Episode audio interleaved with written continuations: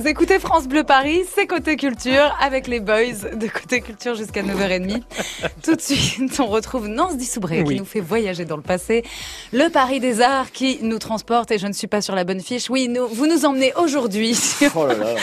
Allez, on va parler cuisine. Allez. c'est vous.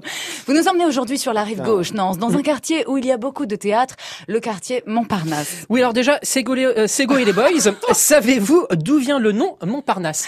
Bien non, vous, vous allez nous le dire.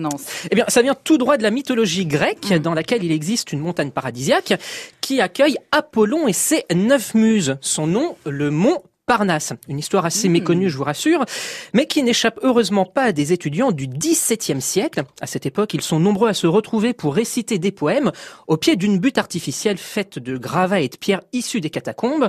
Pour rendre l'endroit un peu plus sexy, ils l'appellent Montparnasse pif paf pouf, le coup marketing fonctionne. Le quartier devient synonyme de culture et au XXe siècle, de grands artistes s'y retrouvent encore régulièrement. Apollinaire, Picasso, Cocteau, Hemingway bousculent et font de Montparnasse le centre artistique de Paris. Attendez, attendez, c'est pas Montmartre le centre artistique de Paris? Eh non, ma bougresse, grosse erreur. si Montmartre a sa notoriété, c'est vrai, c'est bien Montmartre, le cœur artistique de euh, Montparnasse, pardon, le cœur artistique de Paname. C'est simple, pendant les années folles, les cafés littéraires et ateliers d'artistes foisonnent et attirent des André Gide, des Matisse, des Chagall, des... C'est des André Gide, ah oui, Exactement, des Matisse, des Chagall, des Soutines et des Jacques Prévert.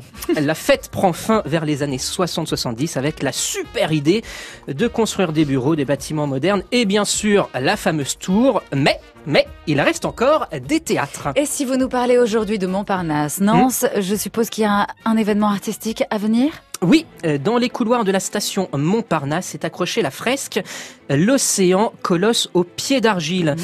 Elle fait près de 5 mètres de haut sur 134 mètres de long et nous permet de nous rendre compte de la richesse de cet écosystème, de son étendue et de sa diversité, mais aussi des menaces qu'il subit. L'expo a débuté le 13 mai dernier et se poursuit jusqu'au 11 juillet prochain. C'est en partenariat avec la RATP et le CNRS et c'est gratuit. Merci beaucoup Nance Dissoubré. Ça, c'est le genre d'infos qu'on aime.